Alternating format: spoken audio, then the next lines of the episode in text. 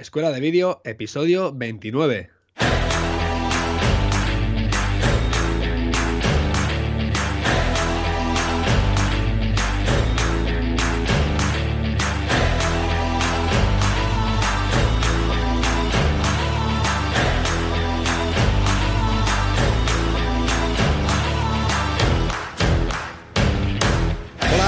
Bienvenidos a Escuela de Vídeo, el podcast donde Fran Fernández, propietario de fmcreativa.com, y Cristian Adam, yo mismo, de gradvideo.com, hablaremos sobre todo lo que se refiere al vídeo, al mundo audiovisual, desde la grabación hasta la edición, repasando técnicas, programas y cámaras. Y además os contaremos cómo nos las ingeniamos nosotros mismos en nuestro día a día en nuestras producciones audiovisuales. Y te darás cuenta que hacer vídeo es mucho más fácil de lo que pensabas. Así que si estáis preparados y preparadas, comenzamos.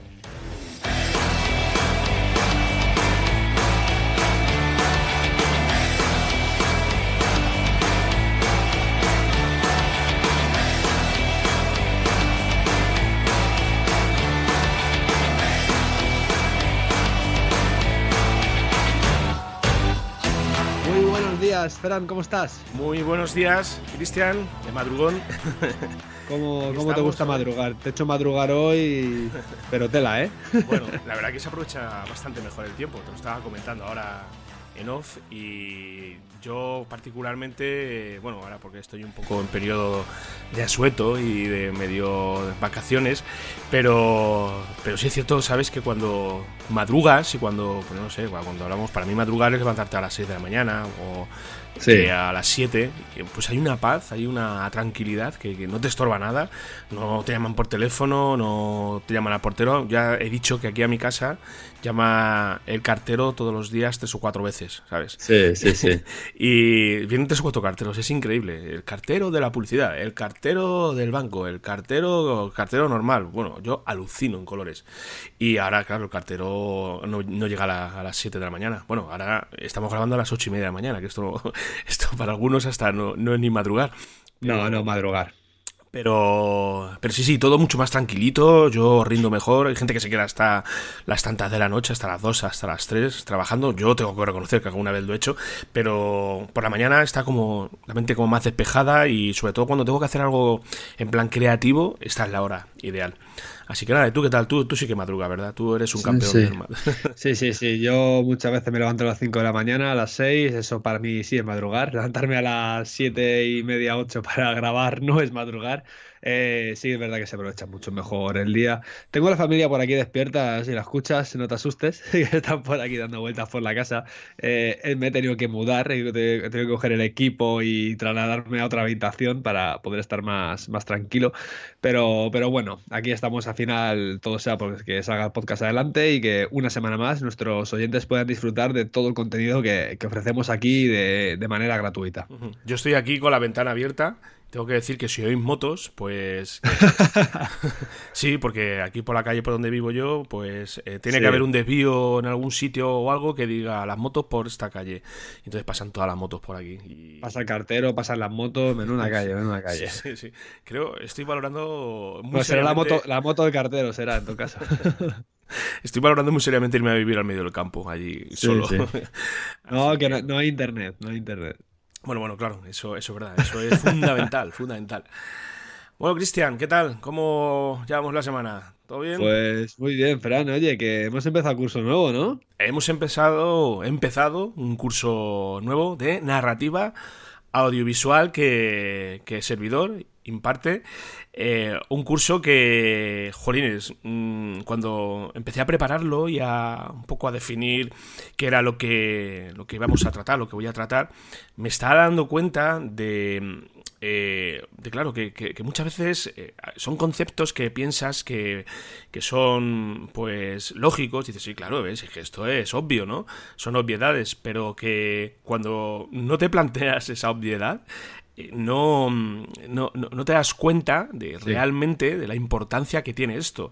Estas dos primeras entregas, bueno, hemos hecho un breve avance de lo que va a ser el curso, la introducción, y la segunda, pues hablamos sobre el guion, lo que es el desarrollo de guion, que al final, fíjate, es la, la, la, el fundamento de todo. Y vamos a ver cómo elaborar guiones, bien sean para hacer un vídeo promocional, para hacer bueno, cualquier tipo de vídeo, vamos a ver cómo estructurar un guion adecuadamente, vamos a analizar cuáles son los puntos a tener en cuenta, qué, qué es lo que debemos hacer para no cometer un fallo y cómo posteriormente hacer uso de este guion adecuadamente y llevarlo a, nuestra, a nuestra creación audiovisual. Súper, súper interesante. Además es un, es un curso un poquito denso que, que bueno, voy a intentar hacerlo eh, ameno. ¿Vale? Voy a poner todo de mi parte para que esto sea ameno y que el personal no se aburra. Y luego también hay que decir que, bueno, que para los estudiantes de comunicación audiovisual, pues bueno, eh, si es cierto y sí consciente que un curso de narrativa audiovisual puede, puede mm, durar, pues, bueno, ya sabes que nuestros cursos están estructurados en 10 episodios. Eh, podríamos hacer un curso de narrativa audiovisual perfectamente de 50 episodios. Eh, lo que pasa que tenemos que adecuarlo a nuestra estructura de nuestros cursos y lo que vamos a hacer es resumirlo y vamos a, eh, bueno, mm, destacar lo realmente, realmente importante. Hemos hablado del guion, pero vamos a hablar de la composición de planos, vamos a hablar del ritmo que debemos eh, aplicar en nuestra edición, en la edición de, vídeo, para que tenga ese dinamismo y, tenga eh, esa, capacidad de transmitir lo que realmente eh, queremos transmitir. Vamos a hablar de cómo trabajar con movimientos de cámara, vamos a hablar sobre composición de planos, como os he dicho, vamos a hablar de cómo eh, utilizar adecuadamente la música, en qué momento, qué tipo de música utilizar. Vamos a hablar de el estilo de color que vamos a, aplicar. Bueno, son muchos, muchos conceptos que al final van a, van a dotar nuestras producciones eh, de, un eh, pues un aspecto, o sea, lo que es un lo que, es, que se vea que esto es de calidad, ¿vale? Que está hecho por un profesional. Así que yo os animo que, que hagáis el curso, nuestros suscriptores porque la verdad que eh, yo creo, fíjate Chris, que complementado con el introducción al audiovisual serían casi los dos primeros, ¿sabes? Porque sí. Eh, sí, yo hemos hablado de que bueno, que la, la idea de escuela de vídeo es que eh, mm, sea pues bueno, un poco el recorrido ¿verdad? natural de la persona que tiene que aprender a, trabajar, a crear sus propios vídeos, pero yo creo que este, el de narrativo audiovisual junto al de introducción, serían los dos primeros. Y luego a partir de ahí ya te metes en la edición, con el software de edición de vídeo que quieras trabajar, eh, etcétera, etcétera. Pero estos dos para mí serían, serían fundamentales. Así que nada, un curso, a mí cuando me puse a, a, crear todo el contenido me, me ilusionó bastante, así que espero que os guste. Sí, yo creo que es muy importante porque muchas veces, ya te digo, nos centramos solamente en teoría, eh, cómo tengo que utilizar la cámara, cómo tengo que abrir los programas de edición, de qué, ¿sabes? Cómo, cómo empiezo a editar.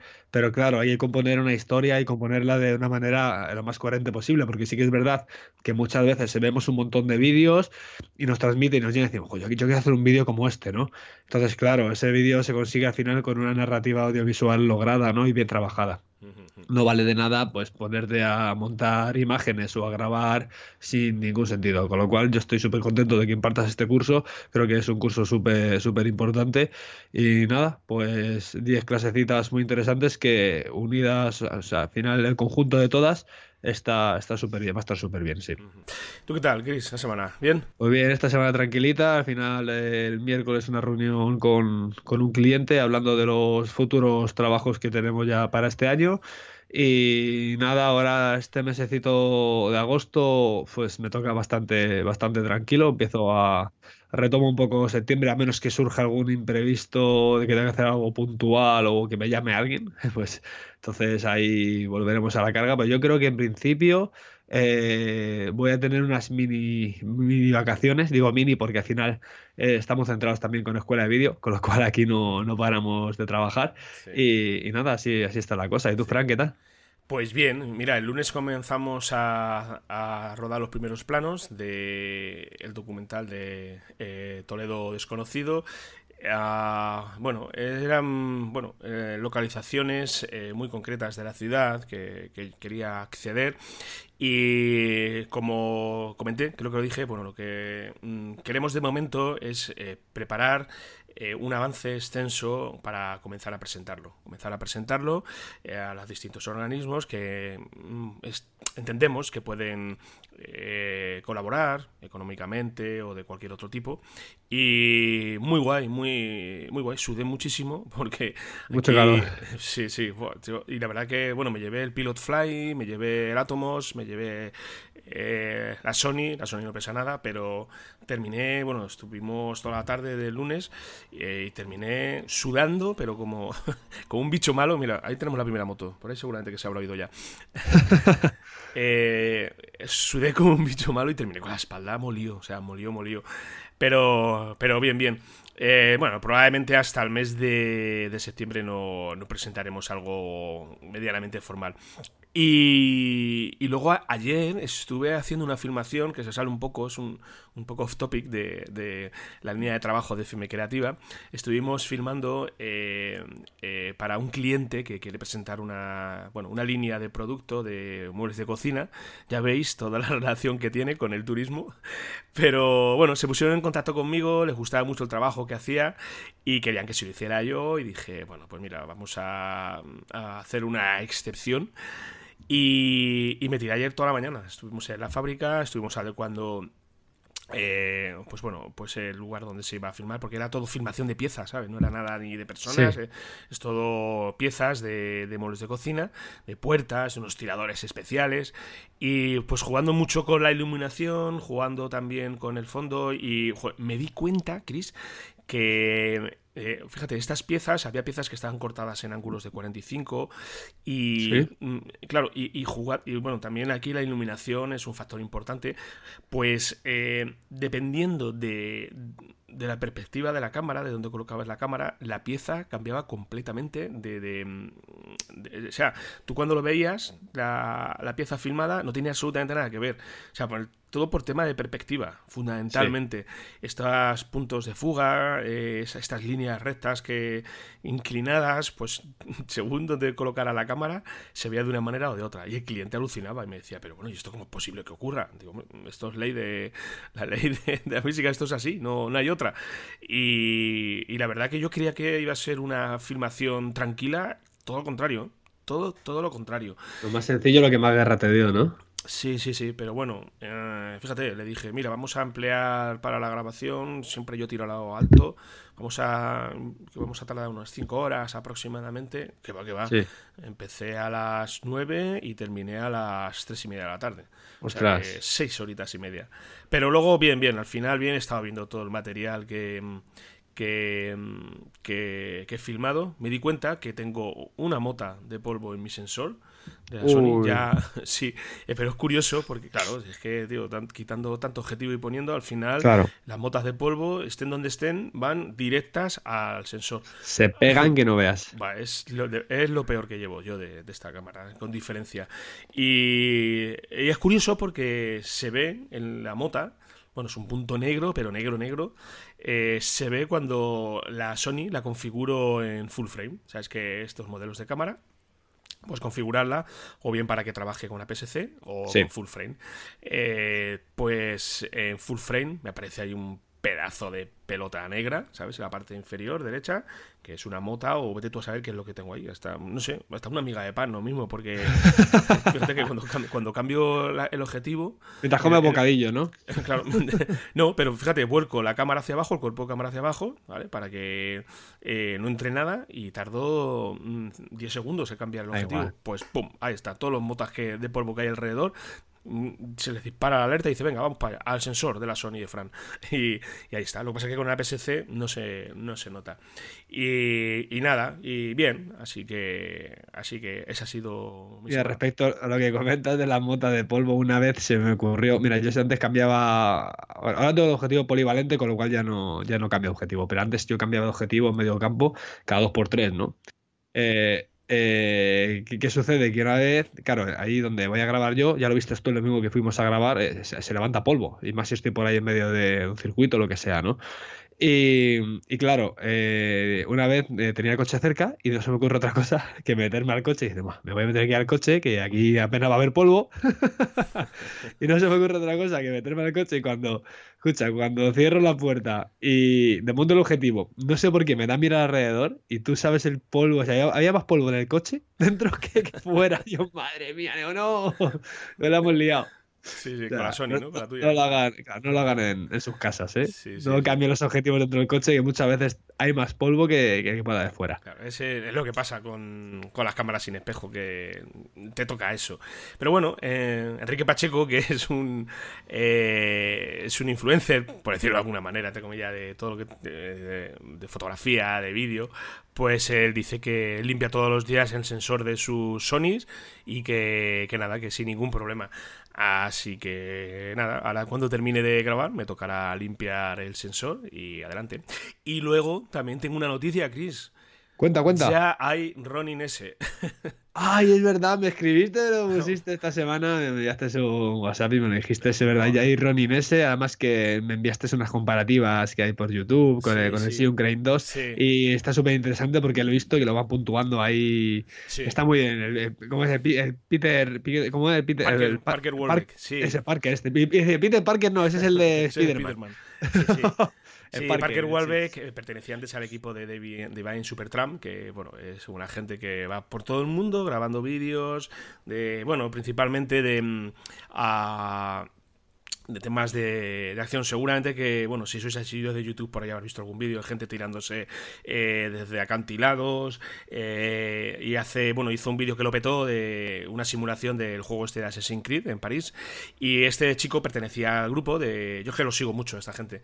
Eh, este chico perteneció al grupo y, bueno, ya trabaja solo. Y tiene una, comparativa en su canal de YouTube interesantísima entre el Siyun Crane y el, el, el Ronin.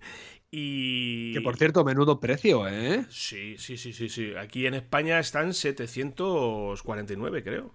Es una, vamos, yo creo que ahora mismo es la opción número uno a la hora de escoger un estabilizador para DSLR. O sea, es brutal. Por menos de 800 euros tienes un pedazo de estabilizador. Además, creo que resistente al agua y todo, ¿eh, Fran? Bueno, yo no lo iba a meter en el agua, aunque sea resistente, pero. sí, pero lo que más me mola es el motor de rotación. Es que es lo, más diferenciador respecto al Siyun Crane. El Siyun Crane no te rota 360 grados. Ahora, espérate una cosa, es gigante, ¿eh? O sea, es grande, es grande de la leche. O sea, es, para. A ver. Para determinados qué casos. Eh, no lo recomendaría, ¿vale? Hay que tener claro que es un bicho muy grande, de que vendrá con un maletín bastante grande, con lo cual no es una cosa de llevar en la mochila junto a tu equipo, porque lo mismo deje que eh, transportarlo de otra manera. Sí, sí, sí. A mí tiene una cosa que me gusta bastante y es que podemos colocar la cámara, eh, bueno, lo que es el, eh, mejor dicho, la cámara, lo que es el, propio, el propio aparato, pues colocarlo de tal manera, o de hecho creo que es de forma natural como lo coloca, ¿vale? Está como inclinado hacia abajo y el motor trasero no tapa el visor de la eh, cámara. Sí, sí, sí, eso te iba a decir, digo, eso, está muy bien porque claro, es un detallazo porque al final está diseñado para cámaras de SLR, ¿no? Y nosotros cuando grabamos con un estabilizador, nuestro punto de mira ya no es el visor, ¿no? Bueno, mucha, la, la mayoría de las veces por lo general, ¿no? Mm. Pero es la pantalla. Entonces, a ver, tanto la pantalla sea pivotante o no, que te dejen un espacio para poder visualizar eh, lo que estás grabando, me parece brutal. Aunque sí que es verdad que, a ver, que al final sí, a ver, con este equipo, si haces una filmación profesional, al final incluso puedes adaptarle a alguna pantalla externa, ¿sabes? No, pero es un detalle en el, caso de que, vayas solamente con tu cámara y el estabilizador, que puedas ver lo que, lo que estás grabando exactamente. De, a ver, con otros estabilizadores puedes verlo, pero yo, por ejemplo, con el que tengo, de la pantalla de la Sony es, eh, se inclina hacia atrás, es pivotante, para, para decirlo de alguna manera, y muchas veces la misma pantalla cuando la despliego me choca con el, me choca con el estabilizador, con lo cual eh, me dificulta un poco más la visualización de lo que estoy grabando. Puedo verlo, pero claro, es mucho más incómodo, ¿no?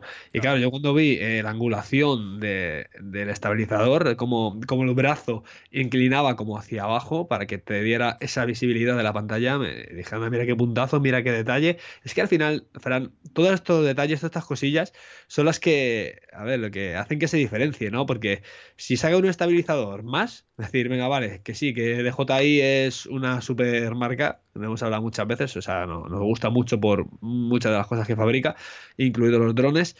Pero, claro, sería uno más. Y encima, claro, ya con la cosilla esa de será más caro por ser de JI y tal, pues fíjate, al final ha salido casi más barato que sí. Crane eh, y ha salido con estos detallitos que marcan la diferencia. Sí, yo a esta gente de verdad que chapó ¿eh? por, por DJI o DJI porque ole, ole eh, las cositas que sacan. Además, eh, me pasaste por WhatsApp otro día un folleto por ahí que parece que se ha filtrado del Mavic Air 2 con, con lo nuevo que trae. Sí, con, zoom, óptico, supuestamente. Es que, claro, son filtraciones que te dejes fiar de ellas otra vez, ya lo hablamos en otros episodios, ¿no? Pero como sea real, es como eh, lo que decías tú, ¿no? Que, que la, la, gama Phantom me parece a mí que se la van a cargar. Sí, sí, la gama Phantom al final eh, no sé qué sentido puede tener ya con este tipo de, dron, porque ah, lo mismo sí que te sacan el Phantom 5, o sea, es posible. Esta gente eh, está, eh, si, te fijas, tiene muy bien definido los segmentos de, sus productos, hacia, hacia qué segmento de, de mercado quiere dirigirse. Este, por ejemplo, fíjate, el Ronin este del que hablamos, pues es para gente que trabaja con, con cámaras DSLR principalmente. Eh, luego ya tienes el Ronin, el mayor, eh, el M, que ya ahí ya le puedes meter, puedes trabajar con cámaras DSLR pero más pesadas, puedes meter una red, eh, ya cámaras más, más, más tochas, por decirlo de alguna manera, pero saben muy bien a dónde dirigirse. Y ahí es que el Mavic, ahí yo tengo dudas, lo pensaba, dijo él, pero entonces ahora mismo, ¿qué me aporta el Phantom? Que no me aporte ahora mismo el Mavic Air 2. Todo lo contrario, para empezar, es un dron que pesa más, es más grande, más difícil de. Bueno, no más difícil. Eh, más torpe, entre comillas, sí. Mm, eh, claro, entonces, o si sacan el 5 o hacen algo muy, muy top, pero claro, es que mm, ahí enseguida tienes el Inspire.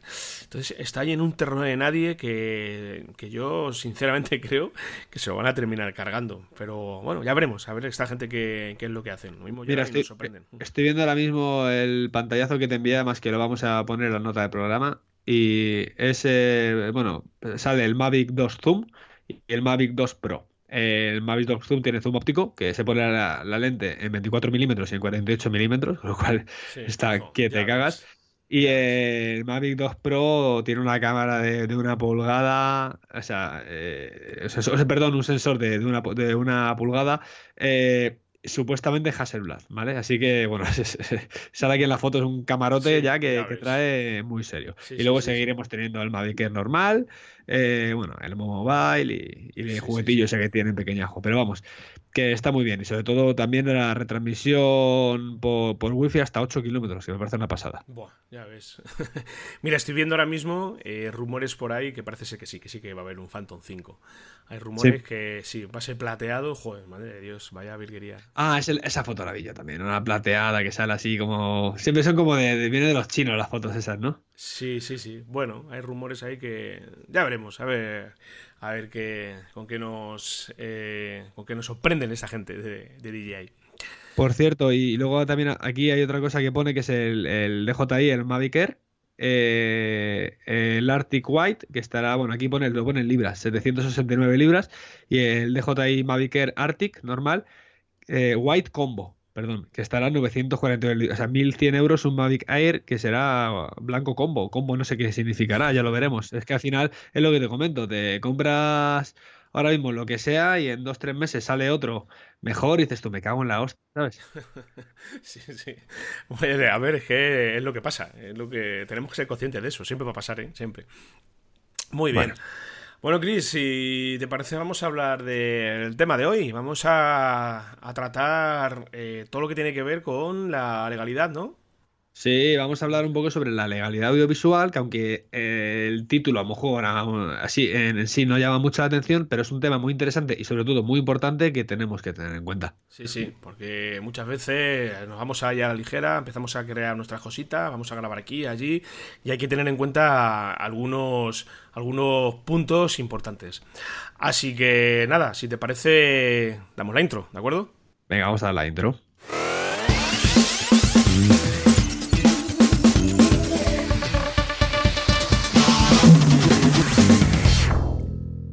Muy bien, Fran.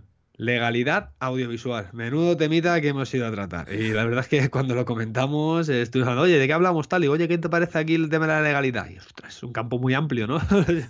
Y claro, para lo que vamos a hacer, lo que vamos a intentar, Fran, es no dar demasiado altos tonos, o sea, no vamos a hablar aquí de artículos ni de tal, vamos a remarcar los puntos más importantes eh, que tenemos y he visto aquí en la escaleta que uno de los primeros puntos que has eh, remarcado es, es la famosa, el famoso reglamento general de protección de datos que ha salido este año, ¿verdad, Fran? Sí, menudo tostón que nos han soltado con la nueva, el nuevo reglamento este general de protección de datos. Tengo un amigo que dice que esto es que había alguien ahí en Bruselas aburrido y ha dicho, bueno, vamos a, vamos a justificar el sueldo y se han sacado esto de, de la manga porque, bueno, eh, a ver, desde el punto de vista del consumidor está muy bien, está interesante. Pero, ostras, eh, bueno, tú lo habrás vivido en tus propias carnes, yo con FM Creativa igual, tienes que adecuar todo, todo entero. Si tienes una lista de correo, tienes que volver otra vez a notificar a toda la gente que pertenece a la lista que se den nuevamente de alta. Esto estoy seguro que a más de uno, a más de una persona que sus clientes eh, los tiene en una lista de correo, le ha supuesto un auténtico quebradero de cabeza y seguramente perder eh, miembros de, la lista de correo. Seguro, estoy convencido. Eh, no voy a soltar tacos aquí porque estamos en un podcast que se supone que es para todo el mundo, pero ole, ole la jorobanda que se han sacado con la el reglamento de este nuevo de General de Protección de Datos. ¿Qué es lo que viene a decir? Pues bueno, principalmente que en todo lo que tiene que ver esto está más enfocado a aspectos web, pero claro, si tenéis una página y tenéis sobre todo, sobre todo, un formulario de contacto, esto tenéis que cumplirlo, ¿vale? Porque, bueno, luego al final que cada uno puede hacer lo que quiera. Eh, yo tengo otro amigo que dice que pasa de adecuar su página al reglamento este, que cuando a lo mejor dentro de unos meses hace algo, pero, de momento, y de hecho no, y es una página bastante visitada, ¿eh? eh y de hecho con con formularios de contacto y entonces principalmente lo, más importante es que cuando nuestra página tengamos un formulario de contacto, aparte de notificar el soberano tostón, por no emplear otra palabra, de lo de las cookies, que, joder, tío, lo de las cookies de verdad, mm, no hay nada, de verdad, si hay alguien que nos escuche por ahí de las altas esferas o de donde sea, eh, no, mm, no basta con anunciarlo solo una vez Solo una vez. O sea, si yo entro una página una vez, yo leo el mensajito de las cookies, que sí, que ya lo sé, le voy a aceptar, y ya está. O sea, creo que hemos llegado a un punto ya de avance tecnológico en el cual ya no hace falta, o sea, que el navegador sepa que esta persona ya ha entrado a esta página, y que ya no tiene que mostrar otra vez el cartelón, porque es que ahora te plantan el cartelón en todo el medio, ¿te das cuenta? Claro, están, están, obligados, sí, pero yo creo que ya, Fran, yo creo que esto de las cookies que te aparezcan cada por tres, creo que es más problema de la página web que de la, que, o sea, de la, del plugin o de la aplicación que estén utilizando o de la funcionalidad o lo que, lo que tengan instalado, que, que lo que es de la ley. Por ejemplo, en escuela de vídeo, nosotros también tenemos puesto el aviso de cookies, pero te lo, eh, lo tenemos puesto para que te lo recuerde al mes. Es decir, si tú entras con tu IP, ¿vale? Con tu, usuario, te aparece lo de cookie, las aceptar y hasta dentro de un mes no te vuelve a aparecer. Es como una especie de recordatorio y al final estás obligado, ¿no? A ponerlo, ¿no? No te puedes pasar tampoco. Entonces hay gente que lo tendrá programado que como te metas en la página, cada vez que te metas, con, imagínate que te metes desde el teléfono móvil o desde tu mismo ordenador y te sale cada dos por tres, también te puede volver loco, ¿no? A ver, al final hay que buscar un poco un punto, un punto intermedio. Hemos llegado a un momento en el cual nos estamos cargando eh, literalmente la usabilidad de lo que es navegar a través de internet. Entre los avisos de las cookies, entre los banners de publicidad, sobre todo ya en, en, smartphone, cuando navegas por internet desde un teléfono móvil, eh, o sea, ya es eh, hay veces que es una auténtica aventura ver realmente lo que, lo que quieres, lo, que estás buscando. Yo afortunadamente en, mi iPhone 7, eh, bueno, como todos los iPhone, cuando tú estás navegando por Safari, pues puedes tocar un botoncito arriba a la izquierda, que son unas líneas, que tocas ahí y te quitas de medio todo, ves solamente el texto. Eso es fantástico. Ya ves realmente el texto de la noticia, del artículo, de lo que quieras ver, de la página, pero por lo demás, por lo demás, eh, por lo demás es, es una vez, hay veces que yo cojo y salgo de la página. Digo, mira, ya me enteraré por otro lado, porque esto es o sea, la usabilidad por los suelos. Pero bueno, que nos salimos de. Pero es verdad, como dices tú, sobre todo, eh, todos los que tengáis una lista de correo, porque tengáis vuestros clientes o tengáis promociones a través de la página web, eh, ya lo tenéis que tener hecho, ¿no? Tenéis que tener la lista adecuada ahora mismo, o sea, un aviso adecuado, pues, y no seguir mandando correos eh, como lo hemos hecho toda la vida, ¿no? Al final sí que es verdad que esto te hace perder eh, muchos suscriptores, muchos interesados en tu newsletter, pero bueno, al final la ley es la ley y a lo mejor tenemos que volver a empezar a, generar esas listas. Claro. Yo, por ejemplo, en, en, FM Creativa, que estoy intentando acceder ahora y estoy viendo que... ah, vale pues eh, lo que he hecho ha sido, bueno, eh, adecuar el aviso legal adecuar todos los términos de privacidad, porque esto al final, esta nueva ley se resume en, la privacidad de, los usuarios que llegan a la página.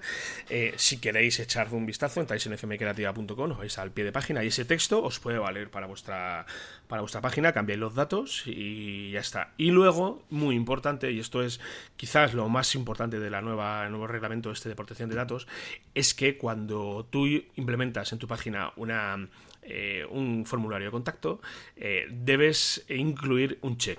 Un check en el cual el usuario acepta que ha leído y, eh, acepta además la, política de privacidad. Y además con un enlace a la política de privacidad. Si él da el visto bueno desde ahí, estamos cumpliendo ya, bueno, si incluimos esto, ya estamos cumpliendo con la con la con el nuevo reglamento.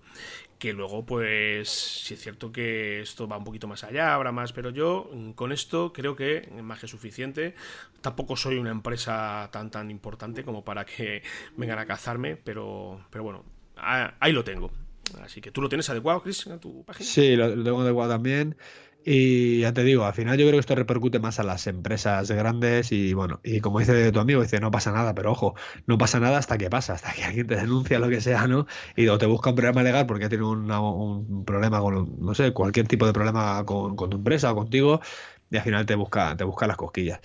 Yo creo que no hay que preocuparse en exceso, sí que hay que tenerlo en cuenta, pues como una cosa más, pero no es una cosa que digas tú, es que me van a llevar a la cárcel por esto. A nadie le van a llevar a la cárcel, ¿no? Pero sí que es verdad que eh, cuando estamos montando un negocio, ya sea por internet o no, eh, tenemos que tener claro unas ciertas pautas y cumplirlas, siempre cumplirlas. Así que, así que nada, esto es principalmente para, para los que tienen web. Exactamente, sobre todo página web. Fran, ¿qué pasa con la música? La música también es un tema bastante peleagudo, ¿verdad? Con el tema de la legalidad musical. Ya hemos hablado aquí de la música en otras veces, pero por pasar un poquito rápidamente por encima, pues la música, por decirlo de alguna manera, eh, no todo vale, ¿vale? Es decir, eh, si vas a, o sea, si nos ponemos en el caso más extremo, si quieres usar la música de Gladiator para el vídeo de boda que has hecho para tu primo o para un cliente y además lo quieres publicar en Facebook para que lo vea todo el mundo, vete despidiendo de vídeo porque en cero coma Facebook te manda un mensaje y te dice no tenemos no, eh, no tienes los derechos de, uso de este tema musical o no se puede reproducir aquí, fuera y te lo Mira, Estuve haciendo yo unas pruebas hace poco, abrí una cuenta eh, de Facebook por ahí perdida para hacer unas cuantas pruebas, a ver cómo iba el tema de, la legalidad musical y subí un vídeo que era, ya ves, un vídeo que era una foto y la música de fondo, que es lo que me interesaba, mira, eh, perdón, la música. Y antes te enviaba un mensaje y te ponía que, tu vídeo, o sea, que, que si derechos, que estás seguro, sí o no. Y si estabas seguro, le dabas. Ahora directamente te silencia, te silencia el vídeo y te pone, esto coincide de tal, de tal a tal, ¿sabes? O sea, coincide la, esta música de tal segundo a tal segundo. Y te lo caza. Bueno, si todo el mundo imagino que sabrá lo que es el Shazam, ¿vale? Pues... Eh, sí, es, pues una aplicación, es, una aplicación, que te permite eh, saber la música que está sonando, te dice el, autor, el, tema musical. Está pues al final, mm. las redes sociales es como si tuvieran un Shazam integrado. al final eh, cazan todas las canciones que sean así medio famosillas o sean. A lo mejor tú no la conoces, pero sí que tiene. Eh, como un propietario de, que, tiene esos derechos de autor, una, compañía importante. Eh, esa compañía está registrada, con lo cual en cuanto te, se detecta esa canción, automáticamente te lo silencian. Luego tengo tu vídeo ha sido silenciado porque tiene de tal tramo a tal tramo lo que te comento, ¿no? En YouTube pasa, pasa al revés. Eh, si tiene derecho de autor, sí que te dejan eh, publicar el vídeo, lo único es que te avisa de que ese vídeo tiene los derechos de autor asignados a X empresa. Y esa empresa lo que va a hacer es generar publicidad en tu vídeo y ganar dinero a costa de ello. Sí que te van a dejar tener el vídeo. Alguien me preguntaba, decían, oye, que el tema de YouTube, ¿cómo funciona esto? ¿Por qué la gente, por qué dices tú que no puedes eh, poner cualquier música y hay un montón de gente que pone la música que quiere. Sí, pero cuando abrimos el desplegable y pone derecho, derechos de musicales y abajo del todo, eh, en la información del vídeo, y bajas, muchas veces te pone eh, música de YouTube estándar, con lo cual no tiene ningún derecho, o, te pone que los derechos están atribuidos a X empresa. Entonces ahí es cuando esa empresa va a ganar dinero a costa de, ese vídeo que has colgado tú con la publicidad que va a meter, que esa publicidad perfectamente podría ser tuya o perfectamente, como tal y como comentabas tú, Fran, te puede fastidiar un vídeo chulo.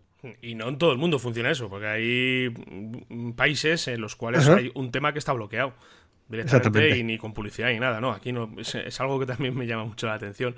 Pero, pero bueno, también te, te lo avisan y claro, es que al final es muy tentador utilizar música así tan, por decir, poner entre comillas, famosa, porque es lo que más eh, conocemos. Pero ya hemos hablado aquí de otras opciones eh, como Art Leads, eh, Premium Beat o The Jungle, que bueno, que hay temas ahí musicales que, que, pueden ser muy válidos y sobre todo nos quitamos de problemas. De encima, Mira, un mazo y ya está.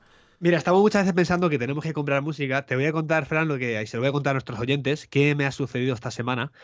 Eh, porque claro, estaba yo mirando así. A mí me gusta mucho escuchar música, aparte de, meterla en mis vídeos. Soy, escucho música y a través, la, escucho a través de, YouTube, a, través de Spotify.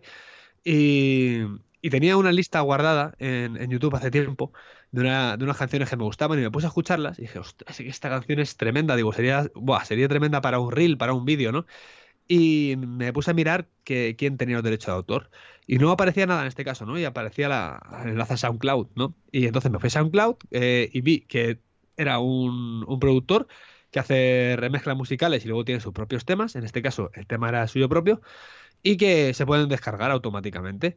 Y claro, lo primero que hice, dije, vamos a hacer las cosas bien. Le escribí un correo. Dijo, oye, mira, digo, me gusta tu música, me gustaría, me gustaría poder utilizarla para tus vídeos. ¿Cómo lo puedo hacer? Contestación, vea por ella. Tal cual. Tal cual. Dije yo, ah, sí. Dije, vale, o sea, que muchas veces estamos pensando, no, es que claro, es que las canciones guapas las tenemos que comprar, es que no se pueden poner.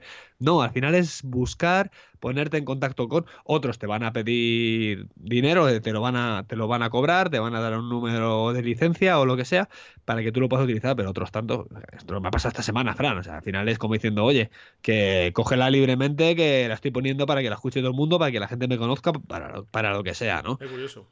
Y la verdad es que así, pero tal cual, ¿eh? eh go for it. En inglés, go for it. Ya está. muy bien. Muchas gracias. Altruismo puro. No, no, a veces me, sorprende, ¿no? Pero sí, eh, el mundo está lleno de buena gente, así.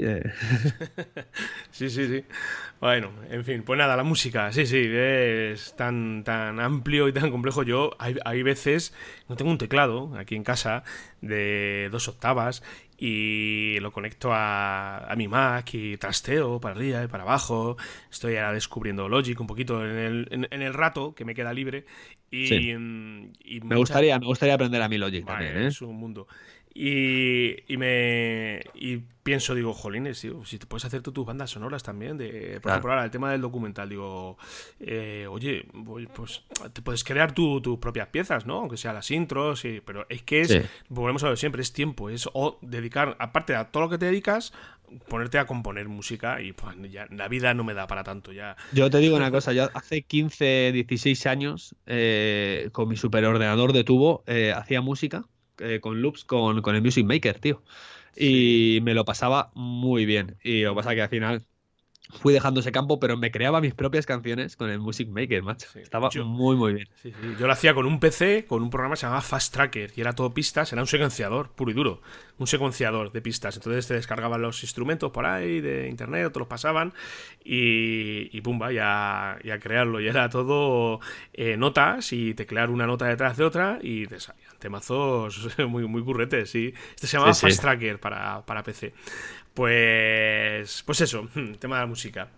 Eh, Chris, vamos a ver si quieres todo lo que tiene que ver con el registro de nuestras obras. ¿Hay que registrarlas? ¿No hay que registrarlas? En teoría, esto, por ejemplo, una filmación así chula que yo no sé si a ti te ha pasado, pero a mí ya ha habido un par de ocasiones que me han birlado planos y me han birlado trabajos para uso personal concretamente un centro comercial aquí de Toledo que cogió un vídeo que hice de la Semana Santa de Toledo, lo plantó, que ya ves tú, ya ves tú, Cristian, que tiene que ver la Semana Santa con un centro comercial, pero bueno, y me lo voy a obviar el nombre del centro comercial, eh, no es el más conocido que hay en la ciudad, hay uno aquí muy muy conocido, pero no es este, es otro. Y se cogieron directamente, plantaron en su muro eh, planos míos, la Semana Santa en Toledo, ven a nuestro centro comercial, y, y con su logotipo.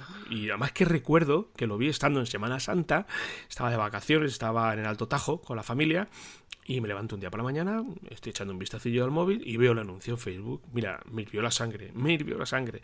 Bueno, mandé un mensaje que, que, que, lo eliminaran, se pusieron en contacto conmigo a las 3 o 4 horas. Bueno, bueno, y ya me decían que, bueno, a ver, ya, pero nos gustaría tener. Digo, no, pues hoy salid y filmad vosotros. Y lo hacéis vosotros. Y al final terminaron quitándolo.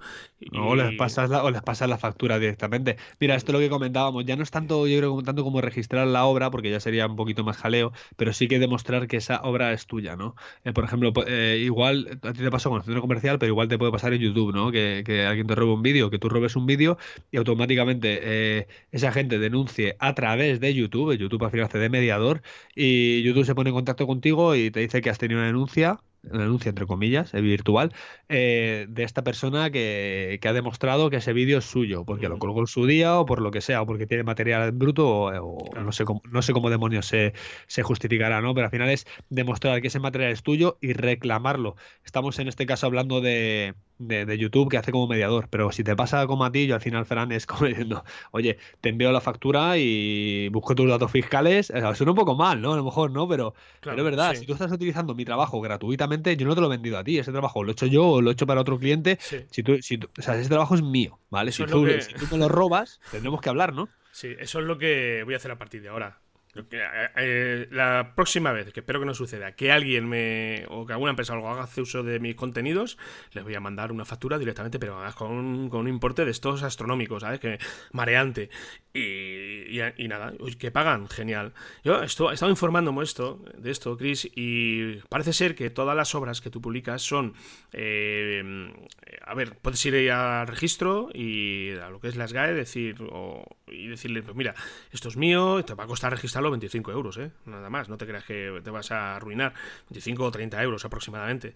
Eh, pero luego, aún así, eh, lo que es la propiedad tuya de, de, estas creaciones que haces, pues mm, son tuyas durante toda tu vida, evidentemente, pero es que además para tus descendientes durante 70 años, parece ser, según la ley. Entonces, esto eh, es más serio de, lo que parece, ¿verdad? Y, yo ya te digo, yo cuando veo esto por ahí, me, me, revuelve el estómago. Cuando veo que me han quitado eh, estos planos sin avisar, porque luego si hay gente que te llama y te dice, oye, podemos usar esto, o para pues sí, o pues no, llegas a un acuerdo económico, pero así, alegremente, venga, esto lo cojo y además que es que la otra empresa, que no voy a decir el nombre, es una empresa bastante conocida, bastante conocida, con muchísimos seguidores en, en Facebook, porque esto sucedió en Facebook, pues me cogieron y me virlaron pues planos de Toledo, de monumentos por dentro, yo cuando lo vi...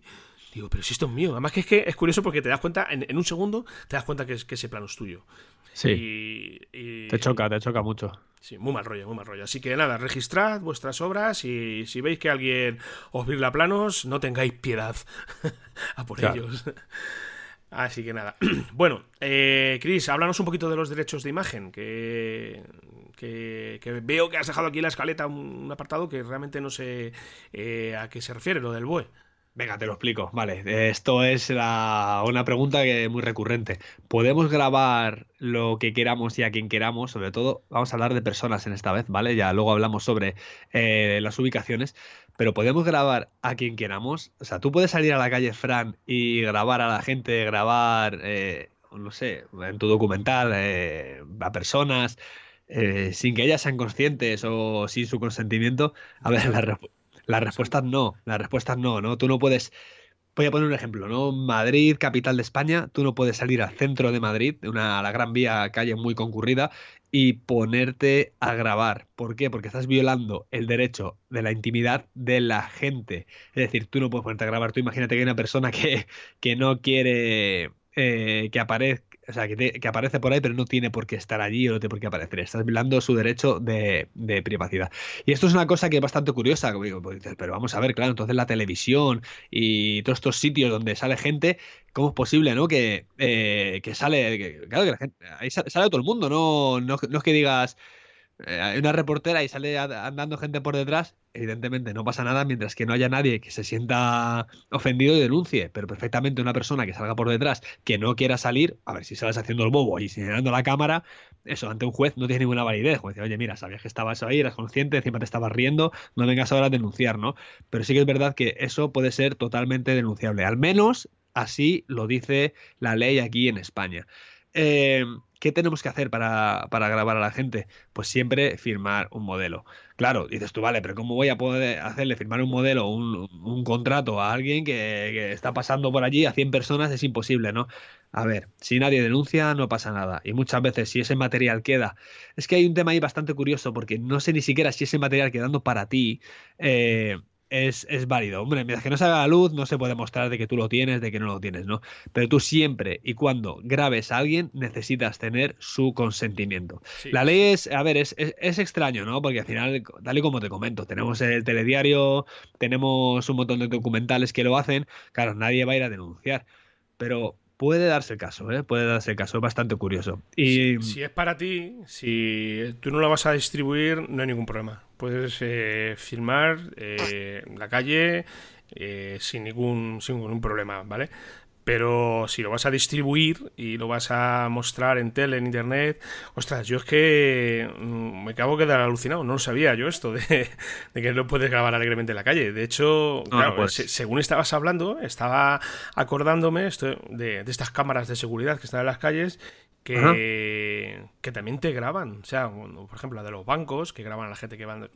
Que Sí, pero te voy a contar, te voy a contar otra cosa porque tú no, no sé, no sé, hay casos y casos, ¿vale? Eh, hay carteles en ciudades donde ya te lo pones, porque ya están, están obligados a ponerlo, ¿no? Entonces dicen, dicen si tú eh, pasas esta línea X, es decir, ya sea en una calle porque hay calles que son grabadas en Madrid, por el centro, por ejemplo, o, establecimientos, pone que estás siendo grabado por cámaras de seguridad a las 24 horas. Es decir, que tú eres consciente que si cruzas esa línea, eh, vas a ser grabado. Ya estás siendo avisado. ¿Lo leas o no lo leas? Porque luego voy a decir que no, yo es que no lo he leído. No, no, aquí lo pones, como, como una señal de tráfico. Eh, a 100 por hora y vas a 150. Es que no lo he leído. Ya bueno, pero aquí pone 100 por hora. Que tú no lo hayas leído no es problema nuestro. Entonces al final, fíjate, con solamente un aviso, un cartel de esos eh, en cualquier establecimiento o en cualquier calle, la gente ya pues no puede, no puede reclamar. A ver, al final es está grabado por la empresa que lo anuncia. Es decir, no es que, ah, tú, pues como aquí pone un cartel, me voy a poner yo con mi DSLR aquí a grabar a todo el mundo. No, no, esto no funciona así. Es, es, la empresa, es la empresa que, que, que pone ese enunciado. Fíjate que eh, cuando estuvimos haciendo todas las labores de producción para, para Canal Viajar, cuando estuvimos hace aquí, estuvieron aquí en Toledo hace un mes aproximadamente, pues claro, se, había que filmar en bares, en pubs, por la noche, y eh, teníamos que, fíjate qué curioso, poner un cartel en la entrada eh, que se viera bien grande, indicando que se estaba realizando una filmación para Canal Viajar, con el propósito de hacer un documental de ciudades de noche que se iba a emitir. O sea, tienes que dar todos los datos y que se iba a filmar a toda la gente. Y es que además tenías que, eh, se tenía que grabar cómo se colocaba el cartel en la puerta. O sea, yo tenía la cámara, yo cogía... Sí, eh, es la prueba visual. Lo, claro, lo, pegaba en la puerta, se veía bien y él lo grababa, ¿vale? Él cogía, grababa cómo se, y cómo se quedaba ahí puesto. Y ahí ya vas con, con todas las espaldas cubiertas. Pero ya es muy serio esto, sí, sí, sí. Esto al final, lo que eh, yo tenía entendido es que, por ejemplo, si vas a hacer algún vídeo eh, con, una con un propósito determinado, yo, por ejemplo, que me dedico más a turismo, pues claro, yo tengo que grabar plazas de lugares, tengo que grabar eh, pues monumentos por dentro, tengo que grabar, pues no sé, eventos. Ahí sale muchísima gente. Eso yo tenía entendido que en principio no hace falta, ¿sabes? Que te den, porque mm, al final es un vídeo, digamos, con un motivo determinado. Pero ya, bueno, joder, es que tampoco puedes ir, por ejemplo, a grabar una coronación de un evento en una ciudad, pues yo qué sé, pues los carnavales de Miguel Turra, aquí en Ciudad Real. Pues eh, no vas a ir a toda la gente ahí con el papelito. No, pero Fran, eso es la ley, esto es la ley escrita. Al final eh, nos saltamos muchas veces. A ver, hay que tener mucho ojo, ¿eh? Porque tú no puedes eh, empezar a grabar a alguien y empezar a vender sus imágenes, ¿no? No te puedes... o sea, hubo un caso de una chica que se encontró con su propia imagen, su foto, en una marquesina autobús. No sé si ya esto ya es leyenda urbana, pero, pero es que perfectamente puede pasar, ¿no? Y, y, denunció, ¿no? Y claro, eh, no tenía, la habían hecho ilegalmente, ¿no?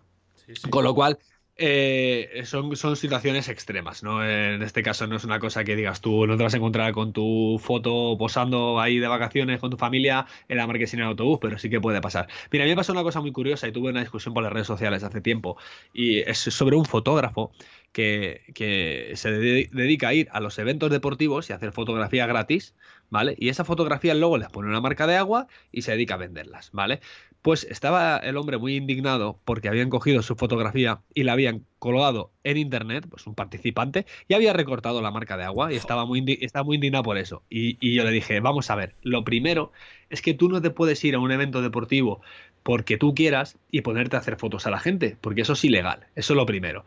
Con lo cual, si te has recortado la... Y luego encima, porque encima luego estás haciendo un negocio con esas personas que no te han dado el consentimiento de que tú hagas negocio y estás colgando a lo mejor 500 eh, fotos en las redes sociales para que esa gente te compre, eh, te compre esas fotografías. O sea, yo por ejemplo, cuando voy a los eventos, eh, una de mis obligaciones, Fran, es asegurarme que en el reglamento del evento está el apartado de derechos de imagen que se ceden a la prueba. Yo, al estar contratado por esa prueba, por ese organizador o, por esa empresa, eh, los derechos de imagen los puedo utilizar siempre y cuando eh, estén destinados como destinatario final eh, el organizador o lo que el organizador me, me, digamos, los derechos que me dé, porque yo luego tengo que tener otro convenio firmado con el organizador que me cede los derechos de su prueba. O sea, al final es un bucle, ¿no? Pero al final lo haces de manera legal. Al final yo cuando voy a grabar, eh, voy a grabar de manera legal. ¿Qué sucede? Que hay mucha gente que va. A ver, yo lo podría hacer, podría irme a cualquier prueba sin hablar con nadie y ponerme a grabar a la gente y luego coger ese vídeo y colgarlo en internet. Pues no tengo el derecho, es totalmente denunciable, ¿no? Porque eh, aunque ese participante eh, tenga en el reglamento, cuando se apunta a una prueba, de que, puede, o sea, que cede su derecho de imagen a la prueba y que pueden hacer con ellos lo que quieran, tanto venderlo como lo que sea, al final lo que sucede es que eh, si, si, yo voy, yo no tengo nada. O sea, es como si, yo qué sé, eh, aparece, vaya en otro a trabajar y aparece un fotógrafo y te pone a echar fotos porque sí. O sea, y luego se pone a venderlas. ¿Por qué? Y encima luego te la quiere vender a ti también, tu propia foto. Pero bueno, ¿qué sucede aquí, no? Entonces, claro, y yo le contesté, dije, mira, lo primero lo que estás haciendo es ilegal. Aparte que está jodiendo a un montón de fotógrafos porque está regalando, prácticamente regalando trabajo porque la marca de agua al final, que no quiere, pues se queda con la fotografía, ¿sabes? Pero estás regalando muchas fotos y luego encima estás intentando hacer negocio para, pues, vendiendo la mayor resolución o lo que sea, y, no puedes hacerlo. Y claro, el, el tío sub-29 dice, entonces, ¿qué pasa? ¿Tengo que dejar de hacer fotografías? Y dije yo, pues de la manera que estás haciendo, sí. ¿Sabes? Y al final saltaron un montón de gente del gremio y gracias, gracias a Dios me apoyaron, y, pero es que tenía toda la razón, además que le, les puse el artículo del BOE, el reglamento, dije, mira, y se quedó el tío súper a cuadro, ¿sabes? O sea, al final parecía que la culpa la tenía el que había recortado la marca de agua. A ver, yo no entiendo que si una empresa está contratada por organización y pone una marca de agua y tú se la recortas o no sé qué, pues oye, ojalá tampoco de pena, ¿no? Si te gusta la fotografía, cómprala y punto, ¿no? Pero cuando lo vas a hacer de manera ilegal, me da mucha rabia, me da mucha rabia. Sí, sí, sí. Interesante, muy interesante. Bueno, Chris, y ya para terminar, eh, aquí hablas de un modelo, de utilizar un modelo, ¿no? De un impreso, una plantilla para acceder los derechos de imagen. Eh, sí, mira, eh, yo tengo un modelo en la plantilla, además que mira, te voy a decir una cosa, lo vamos a dejar en la intranet para nuestros suscriptores para que se lo puedan descargar, lo voy a poner en blanco, voy a borrar mis datos y tal. Es, una, es un modelo, una plantilla, un impreso de cesión de derechos de imagen, es decir, siempre y cuando grabes a alguien que firme ese documento, con lo cual tú vas a poder distribuir su imagen, su material para los fines que tú creas oportunos. Eh, si no te lo firman, evidentemente no los puedes grabar o no puedes sacar esa grabación o esas fotografías. Vale tanto para foto como para vídeo y está súper interesante porque Mira, yo, yo he tenido vídeos promocionales que me han dicho, no, luego te lo firmo, no sé qué, y no he entregado el vídeo hasta que no he hecho es el papel firmado.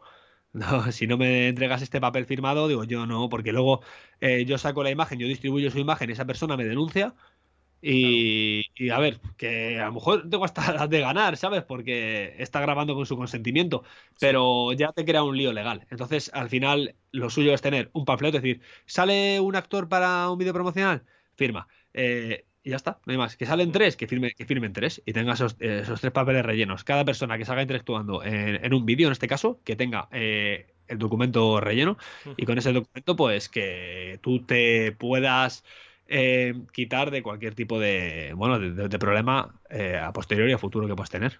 Pues creo que le hemos, hemos metido un, buen repasillo a esto, ¿no, Chris? Sí, sí, sí, hemos hablado. Al final, fíjate que es un, tema que estaba ahí, que lo teníamos pendiente de hablar. Ya dijimos en un podcast anterior que íbamos a hablar y al final hemos tocado prácticamente todos los palos. Sí, hay que, hay que verlo porque son muchas veces eh, cosas que, que se dejan ahí de lado y, ah, sí, es esto, sí, podemos grabar aquí, podemos grabar allá. Pero ojo, mucho cuidado. Yo, fíjate, yo me acabo de quedar alucinado con lo que has dicho, de, que en teoría no se puede grabar en, ningún sitio. estamos rodeados, no puedes grabar con drones en ningún sitio, no puedes grabar en la calle, no puedes. Madre mía, vaya, prohibir, prohibir, prohibir. Por eso muchas veces dice que la ley está para saltarse. Pero mucho ojo, mucho ojo, porque nos puede crear unos problemas bastante gordos. Sí, sí. Bueno, Chris, pues nada, vamos echando el cierre, si te parece. Sí, sí, nada, que ya sabéis que estamos en escuelavideo.com, allí estamos ahora mismo con el curso de narrativa audiovisual, tal y como hemos comentado al principio, que podéis escribirnos cualquier duda a hola arroba escueladevideo.com, que podéis escucharnos en iBox, en iTunes, podéis darnos cinco estrellitas y un comentario positivo, lo agradeceremos muchísimo. Y ya sabéis que semana tras semana estamos aquí en el podcast todos los viernes en escuelavideo.com, no cogemos vacaciones en este caso, Ferran y yo hablando sobre el mundo audiovisual. Bueno, yo tengo que decir que la semana que viene sí que voy a estar cuatro días out, pero lo dejaremos todo preparadito, ¿vale? Para que eh, no. Pues bueno. Para no, fallar. Para no fallar. Estaremos ahí. Sí que necesito cuatro días de, de desconexión.